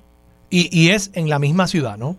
Es en la misma ciudad, en las mismas instalaciones, en la misma Villa Olímpica. Una vez cesa el periodo de Juegos Olímpicos, creo que dos o tres semanas después, se adaptan las instalaciones deportivas para dar la bienvenida a los mejores atletas del mundo, pero paralímpicos. Y a nivel de Juegos Panamericanos también la ciudad de Chile el pasado año también celebró los Juegos para Panamericanos eh, luego de celebrar los Juegos Panamericanos. Pues voy, a ver si también hago la gestión para hablar con, el Comité Paralímpico, porque creo que también es importante darle visibilidad y celebrar a nuestros atletas, a nuestros paratletas que participan a nivel internacional. Sara, por último, para ir redondeando, ¿cuáles son las expectativas del Comité Olímpico o tuyas como presidenta en cuanto a la posibilidad de volver a traer un evento de calibre internacional deportivo, sea unos centroamericanos, panamericanos, no digo yo olimpiadas, porque eso es otro nivel, pero centroamericanos o panamericanos eh, a Puerto Rico o están trabajando más en traer eventos como estos repechajes de baloncesto, más a nivel internacional, pero eh, de deportes específicos? Bueno, a mí me encantaría, ¿verdad? En mi plano personal, que Puerto Rico pueda aspirar nuevamente a ser sede de unos Juegos Centroamericanos o de unos Juegos Panamericanos y las oportunidades, créeme Armando, que la hemos tenido en los últimos años en la mano. Pero yo reconozco la situación económica difícil que todavía tiene el país y hasta que no salgamos de esta etapa, ¿verdad? complicada que tenemos, que hay una junta de supervisión fiscal, que hay unos presupuestos controlados, ¿verdad? Pues no vamos a poder aspirar a un juego, a unos juegos de una magnitud. Nosotros quisimos celebrar los juegos centroamericanos pasados que se celebraron en San Salvador. Nosotros nos sentamos, hicimos números. Que fue, que fue una emergencia, ¿no? Porque que fue una emergencia y los números no, no estaban mal. Era una inversión de 70 millones. El gobierno nada más pudo identificar 50. Bueno, pues por 20 millones no pudimos hacer el evento. Eh, yo creo que fue una decisión equivocada, pero bueno, no hay, no hay problema, seguimos trabajando. Ahora mismo los Juegos, los Juegos Panamericanos se decide la sede que también se la quitaron a, a Barranquilla, Colombia, hacen pasadas semanas, se decide la sede ya entre dos semanas, donde Paraguay y Lima están aspirando, ¿verdad?, a ser sede. ¿Para cuál año son esas, eh, esos panamericanos? Para el 2027. Pero aquí también tenemos que trabajar en las instalaciones, ¿verdad? Todavía nosotros no nos, no nos hemos recuperado de muchas instalaciones deportivas con el paso del huracán María, que lo que queríamos hacer con los Juegos Centroamericanos que se celebraron en San Salvador era eso mismo, era acelerar un poco ese proceso, ¿verdad? Teniendo un evento, un compromiso, hubiéramos podido acelerar el, el evento. Por el momento, pues, el repechaje de baloncesto es una posibilidad. El repechaje, el, el último clasificatorio de surfing comienza mañana aquí en Arecibo. Hoy es la conferencia de prensa, hoy es la inauguración. Eso es un evento donde el gobierno también ha invertido, ¿verdad?, una cantidad millonaria importante. Eh, y, eso, es lo, eso es lo bueno, que sigamos mientras tanto podamos seguir sonando a nivel internacional con eventos de calidad, con eventos donde vengan los mejores del mundo. Este fin de semana y la próxima semana en Arecibo hay 14 boletos a los Juegos Olímpicos que se van a distribuir y aquí hay atletas de 55 países presentes y la inversión económica que se está trayendo con ese turismo deportivo. Aquí hay atletas que están desde noviembre y diciembre entrenando en Puerto Rico para conocer las olas. Clasificatorio de surfing que, me mencionas, ¿tenemos atletas puertorriqueños participando o no? Hay ocho atletas de Puerto Rico que están también tras la búsqueda de esos boletos. Que podría alguien de Puerto Rico clasificar para las Olimpiadas directamente desde claro, aquí. Claro que sí. Y, este es un clasificatorio regional. de marzo. ¿Es, ¿Es un clasificatorio regional o es pues de cualquier... No, es el último clasificatorio del surfing a nivel mundial. el último. O sea que tenemos gente de todas partes mañana. Incluyendo los atletas que están clasificados.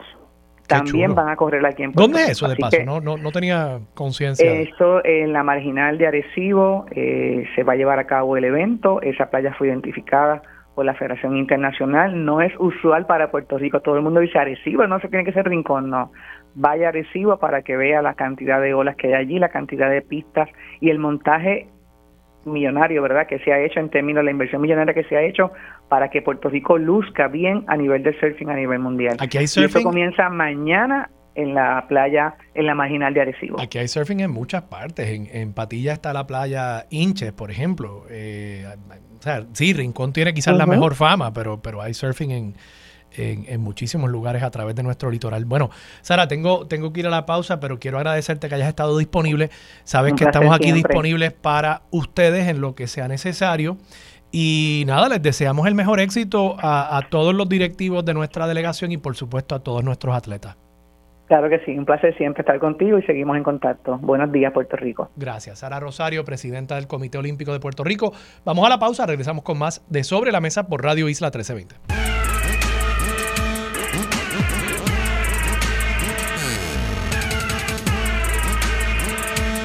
Regresamos, soy Armando Valdés, usted escucha sobre la mesa por Radio Isla 1320. 10.20 a esta hora está con nosotros la licenciada Maritere Padilla, directora de Política Pública y Abogacía del Hispanic Federation. Licenciada, buenos días, ¿cómo está?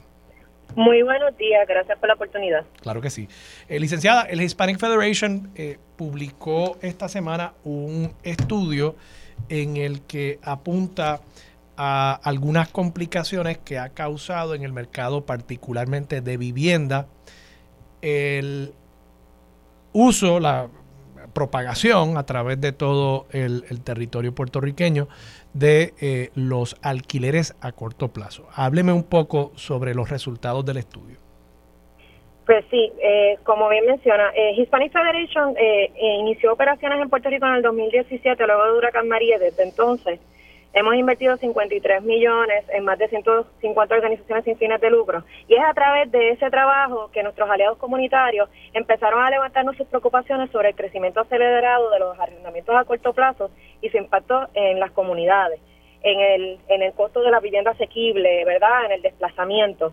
Eh, por esto, Hispanic Federation le solicita entonces al enjambre llevar a cabo una investigación participativa de, con, con participantes de diversos sectores, pero enfocado también en las comunidades más impactadas eh, por los arrendamientos a corto plazo y de ahí es que entonces publicamos este informe, las propuestas para reducir el impacto de los arrendamientos a corto plazo en el desplazamiento de comunidades.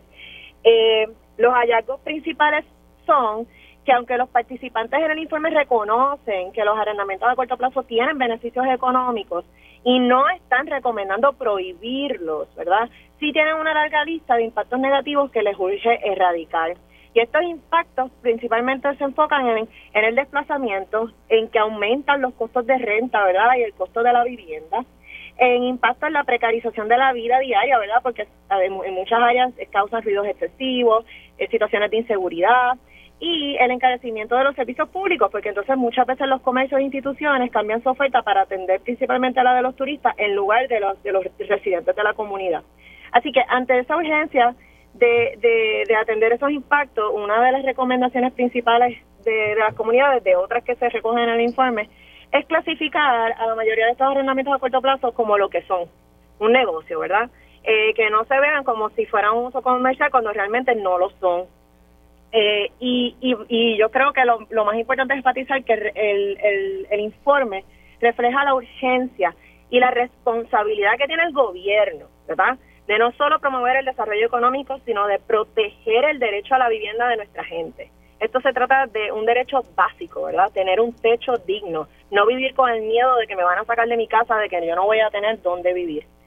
Y pues es por esto que nosotros estamos eh, coordinando y queremos invitar a, todos los radioescuchas, ¿verdad? Y a quienes nos están escuchando a el evento Nos Quedamos, eh, Alternativas Justas para Regular los Arrendamientos a Corto Plazo en Puerto Rico. Este evento, este encuentro, va a ser el 7 de marzo en el Royal Son San Juan.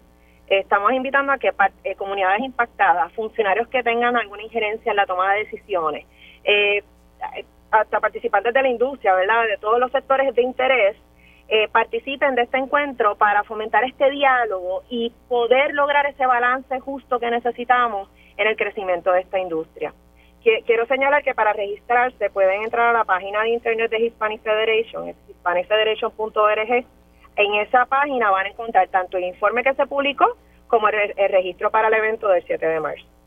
Le pregunto, licenciado, usted plantea que la propuesta no es prohibir, pero para todos los efectos, si se clasificaran como negocio y se les requiriese entonces a todos estos dueños de apartamentos y casas y demás que están en estas plataformas, eh, pedir el permiso como negocio, la realidad del caso es que eso implicaría eh, que la mayoría tendrían que cerrar porque no podrían conseguir una variación de la clasificación del suelo donde está enclavada esa propiedad. Yo le doy el ejemplo, mi mamá vive en la segunda sección de Levittown, ella tiene eh, al lado de su casa eh, una, propiedad eh, que, no, es de ella, o sea, una casa al lado, que la dueña la ha dedicado a, a, Airbnb. Mi mamá está de paso muy contenta porque la mantienen, la propiedad antes estaba eh, un poquito abandonada. Ahora la mantienen pintadita, linda. ella no ha tenido problemas. Reconozco que hay personas que sí han tenido problemas con turistas que llegan y, causan ruido y demás. Eh, mi punto es, pues, evidentemente la casa al lado de la casa de mi mamá está clasificada como residencial. Si esa persona tuviera que convertirlo en un permiso de negocio, pues probablemente va a tener que cerrar porque no va, no va a haber forma. Eh, incluso no creo que ni el gobierno tenga la capacidad de, atender todas esas solicitudes de permiso. O sea, no es esencialmente un poco eh, una prohibición de facto de la mayoría de estas propiedades. Muy buena pregunta. Eh, primero que, eh. En los procesos de planificación de por sí se hacen los balances en lo que son usos comerciales eh, en áreas cercanas a las zonas residenciales. O sea, esto, evaluar, hacer esas determinaciones de uso de suelo no es algo nuevo, es algo que en la planificación del país hay que hacerlo día a día, ¿verdad? Eh, ¿Cómo vamos a balancear el que hayan eh, usos comerciales en áreas que son residenciales? Usualmente están en las periferias, pero no es que haya una prohibición absoluta. Además de eso, en el, en el informe, las comunidades sí eh, hacen la salvedad que les gustaría distinguir entre los propietarios que tienen múltiples unidades versus los propietarios que realmente usan eh, a su residencia principal, propietarios que viven en la, en la residencia y que ocasionalmente la alquilan para suplementar sus ingresos. ¿Por qué? Porque, ¿verdad? Eh, la norma, la regla tiene que responder a la realidad. Usualmente, si es como el ejemplo que siempre usamos, la, la señora mayor, la viejita que alquila un cuarto de su casa para poder pagar hipoteca, para poder suplementar, esa, ese tipo de caso debería ser una excepción, donde no se le requeriría, ¿verdad?, eh, que sea uso comercial. Pero licenciada, déjeme detenerla ahí un momentito. ¿Puedo, puedo detenerla ahí un momentito. Ese caso suena chévere también, pero ese caso, eh, yo sé que ustedes levantaron datos eh, dicen que tienen 25 mil o hay 25 mil propiedades en Puerto Rico dedicadas a alquileres a corto plazo. ¿Cuánto, ¿Cuántas viejitas están alquilando un cuarto en su, en su casa? No, correcto, y, eso mismo, gracias por traer ese comentario, porque precisamente en el informe del Centro de la Nueva Economía, donde se analizó las tendencias desde, desde 2014 hasta el 2020, se dice que alrededor del 83% de las unidades en las listas, ¿verdad?, de estas plataformas son unidades completas.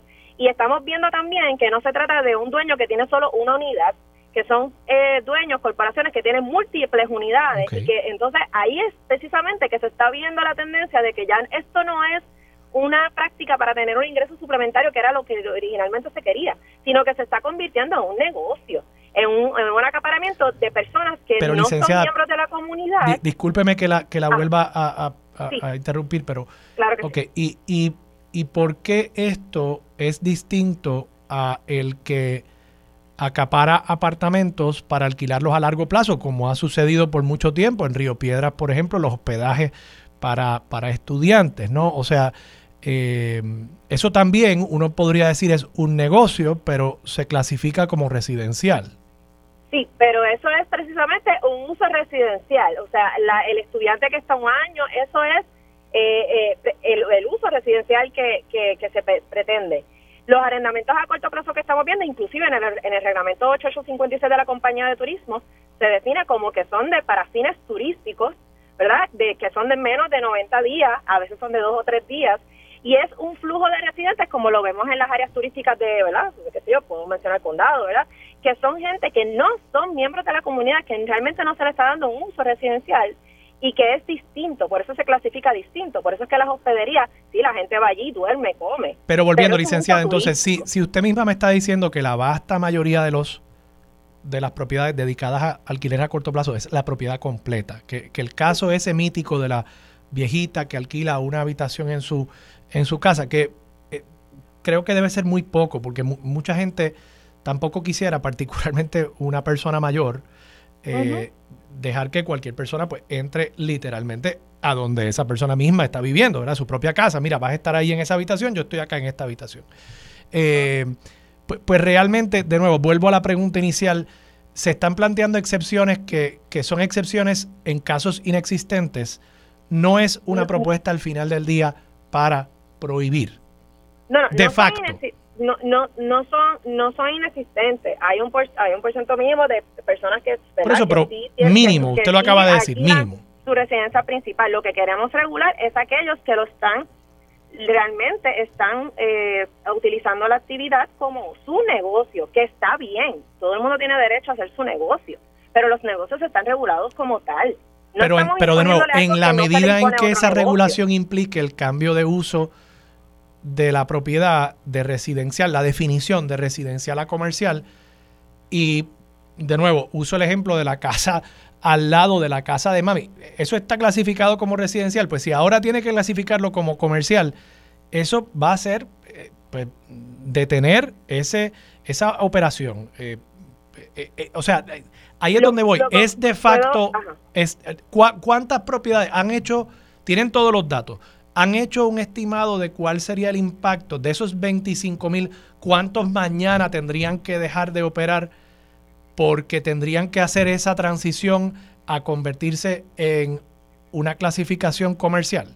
No tenemos exactamente el número de los que están en zona residencial porque, por ejemplo, eso no está en ningún registro que podamos verificar. Pero aquí sí quiero señalar que me está, fíjese que usted me está dando un solo ejemplo y me está enfatizando un ejemplo, un caso donde no hay un issue quizás de que ese arrendamiento a corto plazo está impactando a la comunidad. Más sin embargo, el informe visto si a la comunidad. Licenciada, se está entrecortando un poquito. Que la actividad, pues no como en el caso de la vecina de su mamá, que, que bueno que le haya ido muy bien con la actividad, pero que en estas comunidades sí están teniendo unos impactos de que tenemos unos ruidos excesivos, hechos de inseguridad, criminalidad en los condominios, ¿verdad? La gente llega y han tenido situaciones en los ascensores. O sea, no es lo mismo, ¿verdad? Vivir en un condominio con unos residentes que todos son que, que todos quieren cuidar las áreas comunes, que todos son parte de esa comunidad, a tener un flujo de personas que vienen y van y realmente no necesariamente tienen ese compromiso porque es, lo tratan como si fuera un hotel. Sí. Licenciada, me tengo que ir a la, me tengo que ir a la pausa.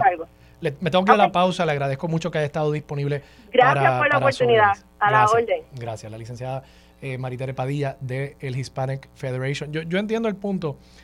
Mi preocupación es que nosotros siempre vamos tras la gente que tiene eh, negocios eh, que se transparentan ante el Estado. Esa es mi preocupación, porque yo creo que los puntos de droga en muchas partes del país tienen que también causar muchos problemas, muchos, muchos problemas eh, para quienes viven cerca de ellos.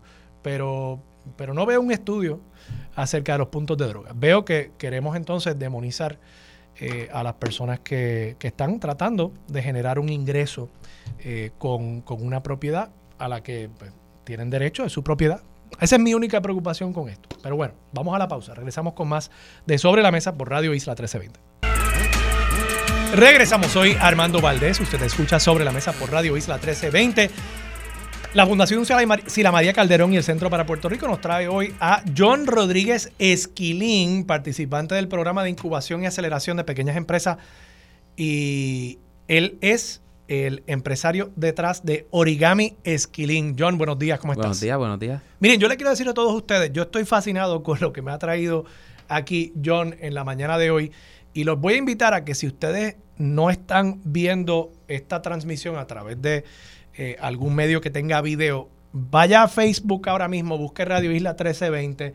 Si no lo puede hacer ahora, después busque el video allí, eso se graba, los live, y lo puede buscar en la página de Radio Isla 1320 o vaya a nuestra aplicación o vaya a nuestra página y vea el video de, esta transmisión, porque yo le voy a pedir a John que nos haga un origami al aire mientras estamos hablando.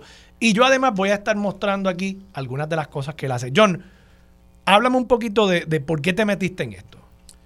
Pues mira, este, yo comencé mis estudios, ¿verdad? En, en, en artes plásticas, estudié diseño gráfico. Yo toda mi vida he sido artista, yo pinto, hago esculturas y restauraciones.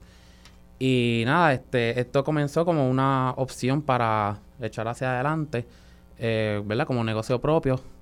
Y primero, ¿verdad? Comencé haciendo origami como hobby. Y luego descubrí ¿Le viste el potencial? Le vi el potencial cuando empecé a hacer las pantallas, porque las pantallas es algo que se puede utilizar y se puede, una persona se puede poner. Y nada, ahí le vi el potencial y empecé a hacer origami con otras cositas. Para quienes quizás no sepan, ¿qué es origami? Pues mira, origami es el arte del papel doblado utilizando un solo papel sin cortar ni pegar. Esa es básicamente la regla básica. Pero todo lo que sea arte del papel doblado cuenta como origami. Y yo quiero. Y esto es un arte eh, que origina en China Sí. y se desarrolla y llega a su máxima se, expresión se en, desarrolla en Japón, sí. en Japón. Sí, en ahí es Japón. donde comienza el auge.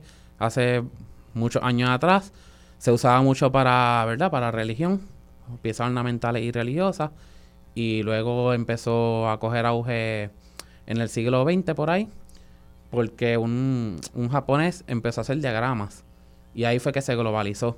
Ese, ese tipo de diagrama es como un lenguaje universal entre artistas de origami y creadores de origami.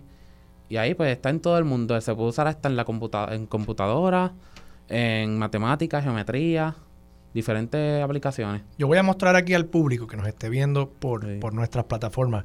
Eh, Esto aquí, obviamente, está sobre una pieza de, de cartulina, un cartoncito blanco, pero lo que ustedes ven rojo aquí y, y toda esa eh, eh, superficie, toda esa textura que ustedes ven ahí, tú me dices, a mí todavía se me hace difícil creer, que esto era una sola hoja de papel, Correcto. 12 por 12, Ujú. que tú empezaste a doblarlo. Y sin ningún tipo de pega, sin usar otro papel, sin cortar tampoco, tú lograste crear este, e- esta arte geométrica Sí. y, y realmente, oye, Ese tipo de arte se llama teselado o teselación de origami. Básicamente se utiliza, ¿verdad? Un papel, pero se hace una cuadrícula. Usualmente las cuadrículas son cuadradas o triangulares. Y poco a poco, ¿verdad? Luego vas modelando el papel y ahí eh, logras hacer esa figura. ¿cuánto te tardó esto? Como dos a tres horas. Dos a tres horas. Sí. Muy bien. ¿Cómo Ah. llegas a la Fundación Sila María Calderón? ¿Vas a ir haciéndolos uno ahí? Sí. Digo, no sé si puedes hablar y, doblar a la misma vez, pero él, él tiene una hojita de papel pequeña Sí. y va a empezar a, Ahí estamos, sí. a, a doblar mientras nos explica un poco su, su aventura empresarial. ¿Cómo llegaste a la fundación? Pues mira, yo fui a un mercado en Plaza Las Américas y vi una persona, ¿verdad? Que, que es emprendedora y me, me echó la invitación y dije, pues déjame investigar. Eh, ¿Verdad? Hice la investigación, me cogieron para, para coger las clases y, y nada, así fue básicamente que llegué. ¿Y qué es lo más que, que- que aprendiste, lo más importante que aprendiste como parte de este programa de incubación de la fundación? Pues mira, lo más importante en estos programas, te dan muchas herramientas, eso, eso es bien importante, pero para mí fue la formalización del negocio. Porque cuando uno empieza a La emprender contabilidad, los permisos, todo eso, la sí, patente municipal, toda esa cosa. todas esas cosas, como llenar correctamente planillas también. Eh, cuando uno empieza un negocio, nadie te enseña a hacer eso. Sí, sí. Incluso en la Y más, y más los negocios creativos, que, que tú eres un artista, tú te estás enfocando en tu arte, Exacto. pero no necesariamente te estás enfocando en cómo yo monetizo esto correctamente, cómo yo me aseguro de estar cumpliendo con todas las de la ley, que no es solamente por cumplir, como yo siempre le digo a la gente, cuando tú estás reportando tus ingresos en tu planilla, sí, pues le tienes que pagar al gobierno. Claro, sí, sí. eh, eh, eso es parte del costo de hacer negocio, pero también eso implica que el día que te haga falta un préstamo, Eso es correcto. tú tienes Eso- ahí la evidencia de que tú estás generando unos ingresos y eso es importante para, para que un banco te preste, una cooperativa te preste. Eh, Eso es una de las cosas más importantes también, ¿verdad? Este, que la gente no ve. em, eh, es bien importante tener todo eso en, en cuenta por, por lo que dijiste, no solamente para préstamos, sino, también para ayudas. Porque muchas ayudas las ofrecen, ¿verdad? Ti- Tienes que tener un historial. Seguro, seguro. Eh, John, además de lo que estás haciendo ahí, yo voy a ir mostrando algunas de tus otras obras aquí. Esto, esto es una rosa en papel. Sí, Esto está bellísimo, es una cosa súper delicada, eh, preciosa, de verdad. Ah, mira, ya, ¿qué hiciste? Hay un cisne. sí, un pajarito. Esta es la grulla tradicional. Eso no tardó ni, ni cinco minutos. Muéstraselo ahí al, al público. Y lo hizo aquí en vivo para que ustedes vean que... Ujú. Y ahí no hubo pega, ahí no, es simplemente una hoja de papel, no se cortó nada, Una hoja de papel. doblada. Sí. Eh, ¿Qué más tenemos por aquí que quiera mostrar? Mira, Ahí eh, aquí hay unos reyes. tres reyes. Háblanos Sí. de esta pieza. Eh, esa pieza, una pieza, ¿verdad? Modificada de, de otro, de otro modelo, ¿verdad? Que, que existe ya. Pero estoy trabajando también una pieza completamente original. Este, básicamente esos son cinco hojas cada cuerpecito. ¿Verdad? Este, lo que es el, el cuerpo son, son dos papeles. El regalito es un papel. Y la cabeza, que es la corona con, con el color de piel, pues son dos papeles también. ¿Y qué estoy mostrando acá? Ahí está mostrando unas pantallas de origami. Esas pantallas específicamente están pintadas a mano por mí. Luego las doblo y luego las plastifico con polímero Para, para, que, que, se para que queden duritas. Sí, Es y- papel, pero cuando uno la toca aquí, pues ya realmente...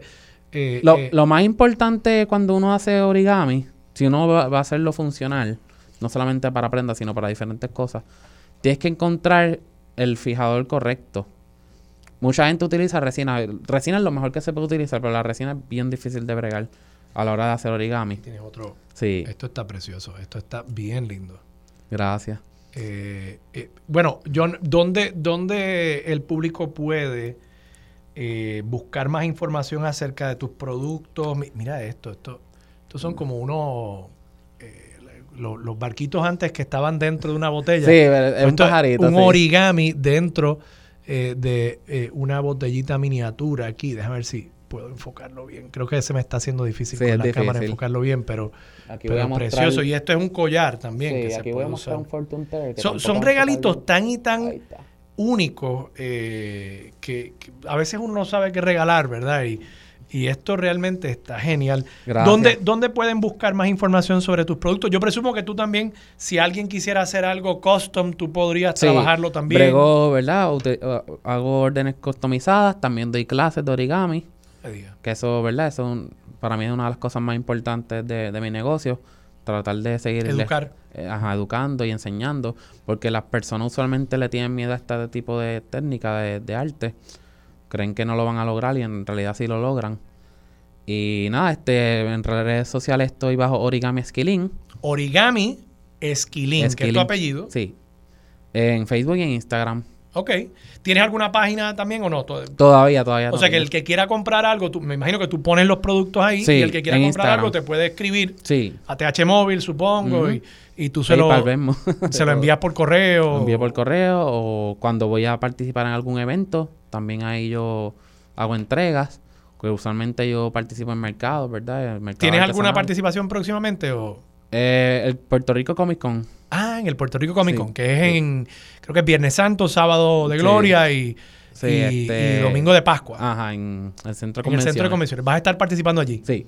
Sí, porque también toda esta cosa eh, asiática, yo creo que apela que ver, mucho, apela mucho a, a ese, a ese sector que, que- que disfruta de Comic Con. Yo disfruto de Comic Con. Lo que pasa es que esa fecha, pues estoy, estoy de vacaciones con mi familia. Sí, Eh, sí. Pero bueno, eh, John, te, te deseo mucho, mucho éxito. Creo que Gracias, estás haciendo algo extraordinariamente creativo. Eh, realmente me, me emociona mucho. Y, y nada, de nuevo, las redes sociales, Eh, origami Skilling. Origami, Facebook Skilling, en Facebook Y en Instagram. y en Instagram. Muy bien. John, gracias. Gracias, gracias a ustedes. nos Pues vamos a la pausa, regresamos con Mili Méndez. Ya está por ahí, ya está aquí en los estudios de Radio Isla 1320. Eso es lo próximo